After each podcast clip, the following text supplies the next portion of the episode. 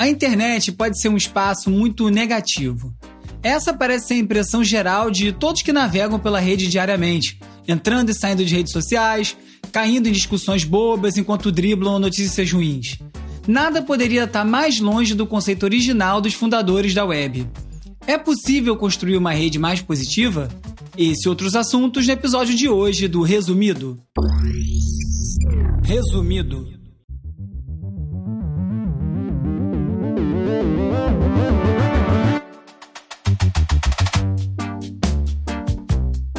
Olá, eu sou o Bruno Natal. Hoje é dia 30 de setembro e no resumido número 80, como o humor pode salvar a internet? O que as redes sociais estão fazendo para criar ambientes menos tóxicos?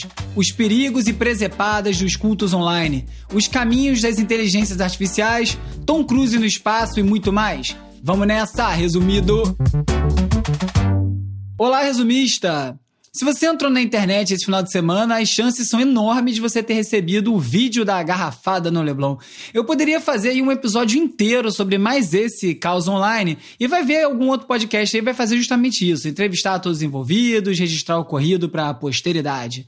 Mas eu prefiro não me alongar muito nesse assunto e eu vou resumir a grande lição que essa baixaria toda pode ter deixado a um tweet que eu li por acaso, nem lembrei de salvar, e que se encaixa bem nos temas que são abordados aqui no resumido. Se nenhuma das pessoas envolvidas tivesse se manifestado publicamente sobre o que aconteceu, não daria para identificar ninguém e a história não teria ido tão longe. É, exposição online e a ganância por curtidas e seguidores são uma tentação perigosa. Quem quiser assistir esse episódio em vídeo, com animações do Peri Selmelman e design do Nicolas Borba, é só visitar youtube.com resumido, que eu tô publicando o episódio lá em trechos mais curtos, é um bloco por dia. E não deixe de assinar, porque ajuda demais. Uma nação que vive sob a gigantesca e opressora sombra da China, Taiwan tem dado bons exemplos de como lidar com a desinformação e com o preconceito também. A ilha tem 23 milhões de habitantes e é comandada por uma presidente, a Tsai Ing-en, que é a única presidente mulher em toda a Ásia. E tem também uma ministra digital, a Audrey Tang, que é trans e hacker. Que tal, Brasil? A Audrey deu uma entrevista à Folha de São Paulo e comentou sobre como o governo de Taiwan tem usado a tecnologia para combater rumor com humor, nas palavras da Audrey, principalmente em tempos de Covid é que cada notícia falsa que é espalhada sobre a pandemia, a rede de suporte da ministra cria um meme usando bases científicas para ridicularizar esse boato. Em julho, a Audrey falou num TED virtual sobre como a inovação digital pode ajudar a lutar contra pandemias e fortalecer democracias. Ela diz que essa é a melhor forma de vacinar as pessoas contra o vírus da desinformação. Vale lembrar que Taiwan virou um dos bons exemplos do combate à doença, né? Eles usaram uma combinação de testagem em massa, rastreamento, controle de fronteiras, distribuição de máscara e quarentena que conseguiu reduzir a disseminação do vírus. O resultado é que Taiwan, que teve pouco mais de 400 casos da doença e apenas 7 mortos, já vive aí o tão sonhado momento de pós-pandemia. Enquanto isso, aqui no Brasil, nos Estados Unidos, o New York Times contou que o coletivo Meme 2020, que foi criado para apoiar a candidatura do Michael Bloomberg à presidência, agora concentra todos os esforços para impedir aí a reeleição do Trump. Para isso, eles estão utilizando uma tática bem parecida com a da ministra digital de Taiwan, usando o humor como uma forma de espalhar as mensagens e causar reflexão. Eles vão criando memes para tratar de temas bem importantes, e o foco deles é direto nos indecisos e nos trampistas aí menos radicais. Um dos fundadores desse movimento, Mick Puznick, disse que um meme que consegue fazer essas duas coisas, divertir e persuadir as pessoas, é o cálice sagrado dessa disputa. A estratégia está funcionando, mas eu confesso que eu tenho algumas restrições sobre essa tática. Porque será que reduzir debates tão importantes a memes é a melhor coisa a longo prazo? Não foi justamente esse tipo de cultura de piadas rasteiras, reducionismo de discussão, que ajudou a popularizar e levar aí o Bolsonaro e o Trump ao poder? O que, que você acha disso? Eu vou pedir para Vitória Oliveira e para Bruna Canalini, que estão aí arrebentando no Instagram do Resumido, para puxar esse assunto lá no resumido.podcast e a gente troca essa ideia por lá. Quem precisa de uma nova rede social? Bem, talvez muita gente precise não de mais uma, mas sim de uma que funcione em outros termos. Então vem aí o Telepath. O aplicativo foi criado por dois ex-funcionários do fórum Quora, o Richard Henry e o Mark Bodnick, que também foi aí ele, o Mark, um dos primeiros investidores do Facebook. O Telepath pretende ser uma alternativa a essa enorme teia de aplicativos aí que o Mark Zuckerberg construiu, e a primeira regra do Telepath é seja gentil. Isso me lembra imediatamente o slogan original do Google, Don't be evil, ou não seja mal. Acontece aí que o uso desse slogan foi aposentado aí dos códigos de conduta da empresa em 2018. É, as coisas mudaram. Voltando ao Telepath, que ainda não tem nem data de lançamento oficial e só está funcionando é, na base de convite, é, eles querem evitar discurso de ódio, desinformação e tudo isso que envenenou o Facebook. E para isso, os fundadores dizem que a maior parte da atenção vai estar tá voltada para moderação de conteúdo e não para esse crescimento desenfreado no número de usuários. Entre as regras estão lá a proibição de ataques de qualquer forma, assédio, compartilhamento de imagens violentas e também compartilhamento de notícias falsas. Vai ter tolerância zero no Telepath para notícia falsa. Para se inscrever, você vai precisar dar um número de telefone e uma identidade real, o que também vai ajudar a minimizar ou pelo menos dificultar a criação de perfis falsos e bots. Por outro lado, esse tipo de exigência faz que seja muito difícil usar uma rede por ativistas, por exemplo, que às vezes precisam estar no anonimato. Empresas e editoras vão ficar de fora. E aí, ó, a minha parte favorita, todos os posts vão ser deletados depois de 30 dias. De acordo com o Bodnik, o Telepath quer promover discussões e conversas sobre tópicos que podem ir de videogames até mudanças climáticas, política e tudo mais. Na teoria, parece bem bom, mas é preciso ver aí como na prática isso vai funcionar. Ou melhor, como é que vão se comportar os usuários do Telepath. E você vai pegar mesmo isso aí, porque o Google Plus, o Elo, o Secret, todos tentaram fazer um contraponto ao Facebook, mas acabaram ficando pelo caminho. Moderação é um assunto muito quente nesse momento e até agora é um dos grandes desafios. É como implementar a moderação em grande escala. O Facebook já tentou com inteligência artificial e tentou também com humanas. A abordagem tecnológica, como a gente está vendo aí, não tem tido os resultados desejados e utilizar humanos também não tem dado muito certo. O Facebook teve que fechar um acordo de 52 milhões de dólares em indenizações com um grupo de moderadores que entraram com uma ação em que eles alegaram que estavam sofrendo de estresse pós-traumático por conta da quantidade de coisa grotesca que eles foram obrigados a ver todos os dias para poder filtrar o conteúdo. Então, a solução ideal seria o bom senso dos usuários. Já pensou que lindo? Um mundo onde todas as pessoas se preocupam umas com as outras, cuidam uma das outras. Ah, a utopia. Mas é, em parte, nisso aí que o Telepath está apostando. Eu fiquei curioso. O que a gente sabe é que o conteúdo que desempenha melhor online são justamente aí os que geram divisão e discussões bem inflamadas. E é por isso, inclusive, que o discurso da extrema-direita, sempre falando em proteger a nação, do perigo que representa o outro, instigando medo, a raiva, sempre viaja tão longe, porque é uma combinação explosiva. E aí fica aí uma questão recorrente que foi abordada pela New Republic. Tem como a esquerda e os progressistas, de maneira geral, vencerem nessa narrativa algorítmica? Será que se eu começar a salpicar o resumido de teorias conspiratórias, a audiência cresce? O YouTube começa a empurrar esses vídeos aí para mais gente? Bom, isso aí a gente nunca vai saber, porque eu não vou fazer, mas tem uma leva de influenciadores de esquerda nos Estados Unidos que estão tentando adaptar as táticas de direita para vencer os algoritmos. Eles dizem aí que nos seus canais eles não são veículos sérios, mas sim eles são entretenimento e arte. Porque, como disse aí um dos entrevistados na matéria, ser contra a guerra do Vietnã é bem mais empolgante se isso também incluir o Jimi Hendrix. É, faz algum sentido. O questionamento que eu faço e que eu falei é, sobre a estratégia da ministra digital de Taiwan é a mesma coisa. Vale a pena reduzir o discurso para satisfazer a lógica online? E ainda, tem como não ceder a isso? Como o Facebook precisa de tráfego para poder exibir mais anúncio e faturar mais, tem aí um conflito de interesses nesse bolo todo. Não deveria ter, mas tem.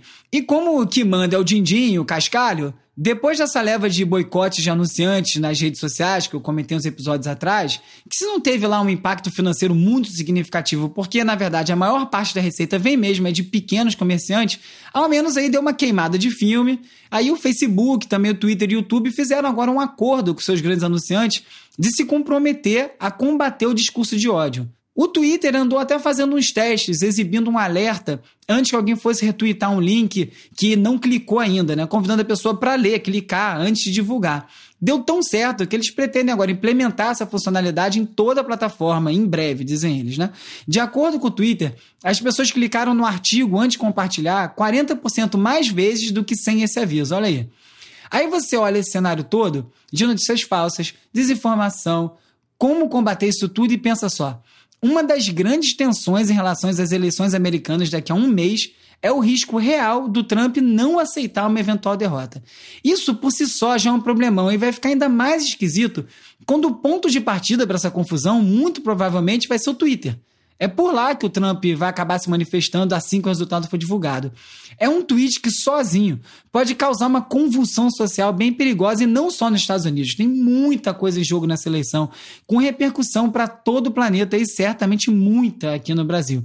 Então é para esse cenário que tanto o Twitter quanto o Facebook estão se preparando para saber como lidar com isso.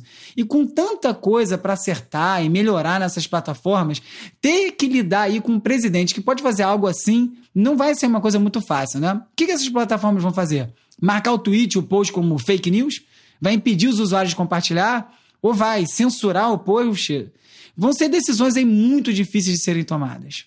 Já o Reddit, que serviu de berço para a teoria conspiratória QAnon, eles não conseguem explicar bem como, mas eles conseguiram reduzir o problema a quase nada lá na plataforma deles.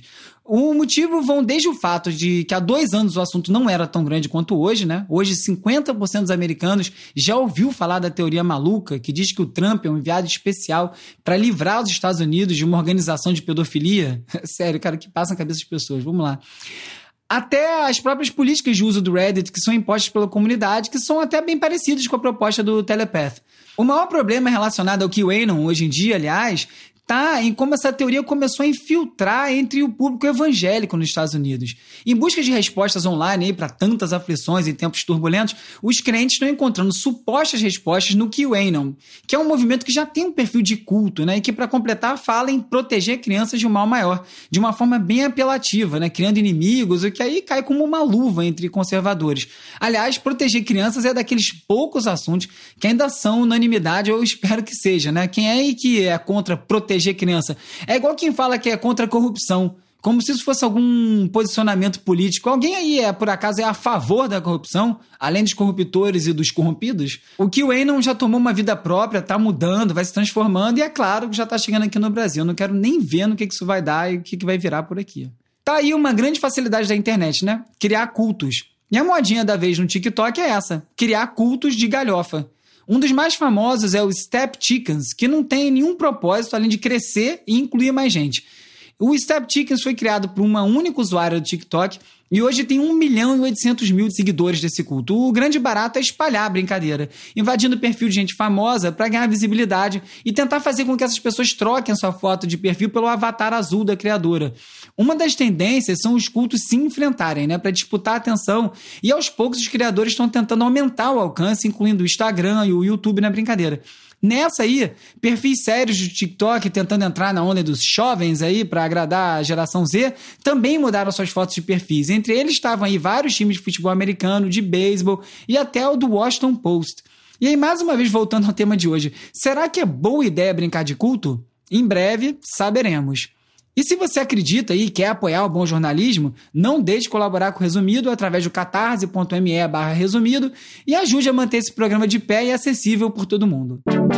Quando se fala em deepfake, logo se pensa em imagens alteradas digitalmente para simular alguém. Só que um dos maiores estragos que um deepfake pode fazer pode ser a partir de uma mídia muito mais simples, que é o áudio. Minha terra tem palmeiras, onde canta o sabiá. As aves que aqui gorjeiam não gorjeiam como lá. Minha terra tem palmeiras onde canta o sabiá. As aves que aqui gorjeiam não gorjeiam como lá. Minha terra tem palmeiras onde canta o sabiá. As aves que aqui gorjeiam não gorjeiam como lá. O especialista brasileiro em deepfakes, o Bruno Sartori, que já criou alguns clássicos, eu diria, da sátira política da era bolsonarista, postou no Twitter três áudios criados pelo projeto Mister Falante.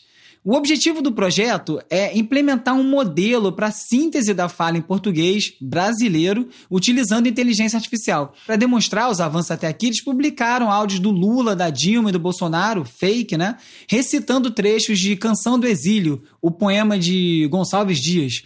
O resultado é impressionante e acaba justificando os receios que o deepfake em áudio desperta. Porque se eles não têm um apoio visual que ajuda a identificar a fraude, e ele pode circular de forma muito mais rápida, acaba sendo muito mais perigoso. Pesquisadores da Universidade de Binghamton criaram um programa que pode ajudar a detectar deepfakes em imagem, por exemplo, buscando pelo batimento cardíaco no rosto da pessoa.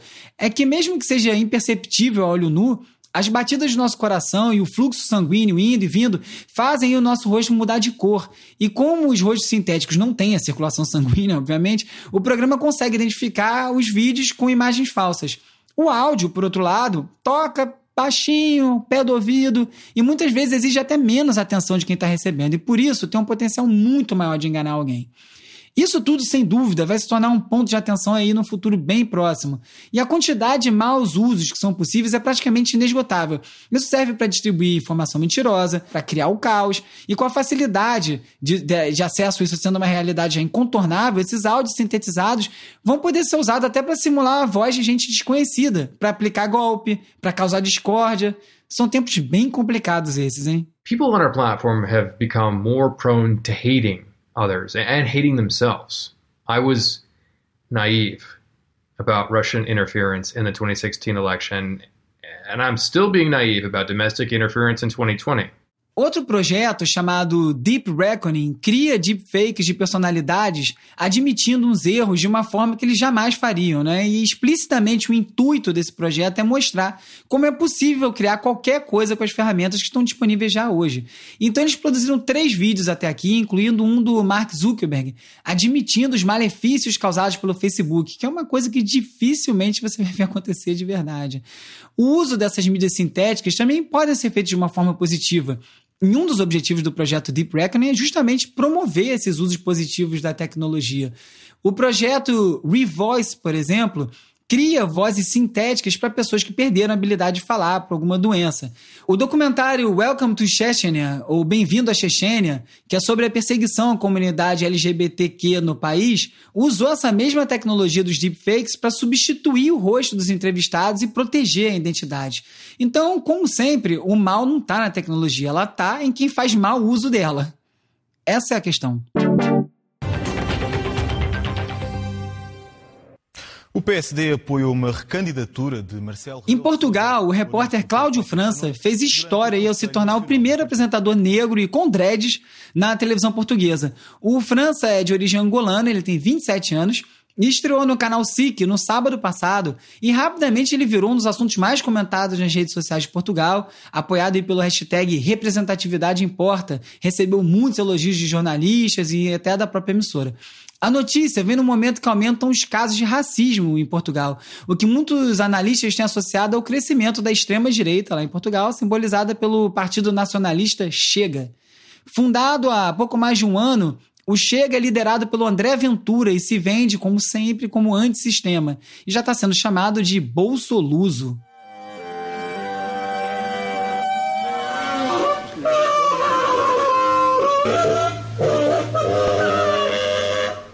Grupo de músicos de jazz da Dinamarca parece ter encontrado uma boa forma de combater o discurso de ódio desses políticos extremistas. Eles criaram o Free Jazz Against Rasmus Paludan. Eles vivem seguindo aí o fundador do partido de extrema direita Hardline, que é conhecido pelo discurso contra imigrantes. Então, sempre que o Paludan vai falar nos seus comícios, eles vão e começam a tocar bem alto, de uma maneira bem caótica, que é para sufocar o discurso mesmo, incomodar quem está presente. E o argumento do grupo é que eles combatem barulho com barulho. Faz sentido. Hora de relaxar com as dicas de ver, ler e ouvir. Aos 58 anos, o Tom Cruise vai para o espaço. É isso mesmo, parece que não tem mesmo missão impossível para o galã de Hollywood. Ele foi anunciado como integrante de uma missão conjunta da NASA com a SpaceX, do Elon Musk, prevista para outubro de 2021. E aí o diretor Doug Liman vai junto com o Cruise lá e a ideia da dupla, com apoio do estúdios aí Universal, é gravar um filme no espaço lá na Estação Internacional Espacial. O problema é que isso envolve uma logística complicadíssima, né? Além da falta de gravidade, tem captação de áudio e um custo aí sem trocadilho astronômico, estimado em 260 milhões de dólares. De qualquer forma, se o projeto vingar, o filme pode acabar sendo uma excelente divulgação aí do trabalho de todos os profissionais que participam dessas viagens no espaço, na Terra, mais ou menos aí como o filme Perdido em Marte com Matt Damon, que é uma verdadeira declaração de amor à ciência, né? Mas não faz nem frente ao livro, recomendo o livro. Dica do Daniel Ferro. Everybody has a theory.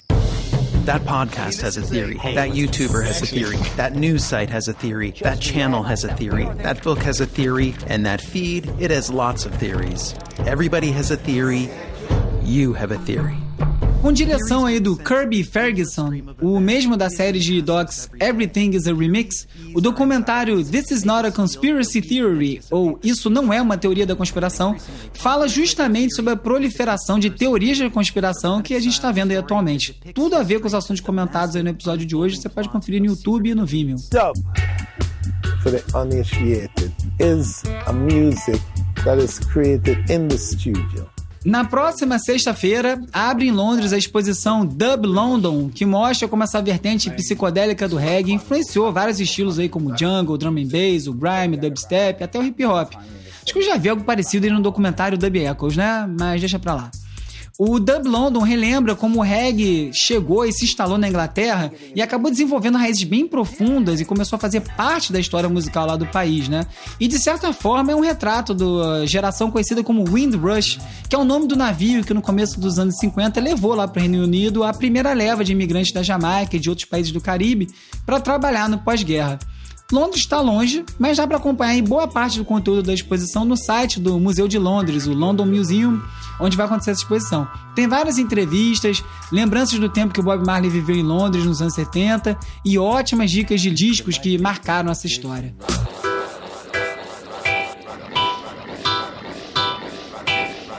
E falando em dub, e eu tô sempre falando de dub, aliás, o DJ e produtor Marcelinho da Lua acabou de lançar o Mad Professor vs Marcelinho da Lua Tranquilo Dubs. O disco é uma espécie de sequência do Mad Professor meets Marcelinho da Lua aí na Dubwise Style de 2004, no disco que o mestre do dub aí, que é nascido na Guiana e radicado na Inglaterra, ele mesmo, aliás, foi integrante da geração Wind Rush, remixou o disco de estreia do Da Lua, Tranquilo. Esse novo disco aí traz valiosas sobras e takes alternativos daquela primeira conexão do Mad Professor com o nosso da Lua e tem participações do Black Alien, do Benegão, do Seu Jorge e do João Donato.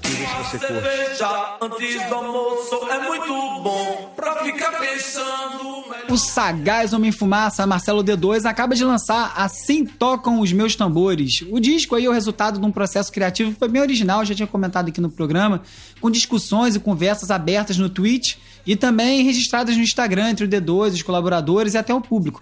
Tem participações de Jussara Marçal, Anelisa Assunção, Baco Exu do Blues, Russo Passapulso do Baiana System, Criolo, Jonga, Jorge do Peixe da Nação Zumbi, várias pessoas. Aliás, falando da nação, a faixa Malungo Forte do disco do D2 tem um sample lá do Chico Science Nação Zumbi da música A Praieira com aquela clássica frase: Uma cerveja antes do almoço é muito bom para ficar pensando melhor que todo mundo aí fala quando tem essa bendita oportunidade. E falando no saudoso Chico Science, ele batizou aí uma espécie de crustáceo, recém-descoberta por pesquisadores da Universidade Federal de Pernambuco do Rio Grande do Sul. O animal foi encontrado na praia de Carneiros, lá na costa de Pernambuco, lindíssimo, aliás, e por isso foi batizado em homenagem ao Chico, que morreu em 97 no acidente de carro em Recife, morte trágica de um gênio da música brasileira. Além da espécie, o gênero também era inédito. Então, o nome científico completo do bicho ficou Chicociência pernambucucensis. E viva a ciência! Ciência é tão importante que até o Calbuque, que faz o roteiro comigo, é na verdade um biólogo disfarçado de jornalista. E aliás, salve Gerson King Combo! Rei do soul brasileiro aí que nos deixou semana passada. Essas músicas que eu comentei hoje e mais algumas outras vão estar lá na Resumido Tracks essa semana. Para conferir a playlist é só você visitar www.resumido.cc e confere lá o post desse episódio, onde você também encontra todos os links comentados aqui, organizadinhos, se você quiser se aprofundar nos assuntos. Ah, e mais um vivo aí também, um salve pro Hugo Rocha, o editor de áudio do Resumido. Eu sou o Bruno Natal. Quem quiser falar comigo já sabe onde me encontrar, arroba urbiurbe no Twitter, youtube.com resumido, ou então no arroba resumido.podcast lá no Instagram. Ou então, me manda um oi pelo WhatsApp ou pelo Telegram para 21 97969 5848 para fazer parte da lista de transmissão. E como sempre, não deixe de recomendar e ajude a espalhar o resumido por aí, porque ajuda demais. Se você puder, assina o podcast na plataforma que você estiver ouvindo agora. Eu também te agradeço demais se você fizer isso, além, claro, de dar cinco estrelinhas e deixar uma resenha lá no Apple Podcast, onde o resumido segue em primeiro lugar esse ano inteirinho. Obrigado pela audiência e semana que vem tem mais resumido. Fica pensando melhor. Resumido.